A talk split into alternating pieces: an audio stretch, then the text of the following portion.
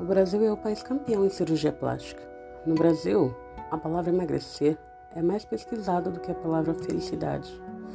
No Brasil, as pessoas estão mais preocupadas em ter algo do que ser alguém.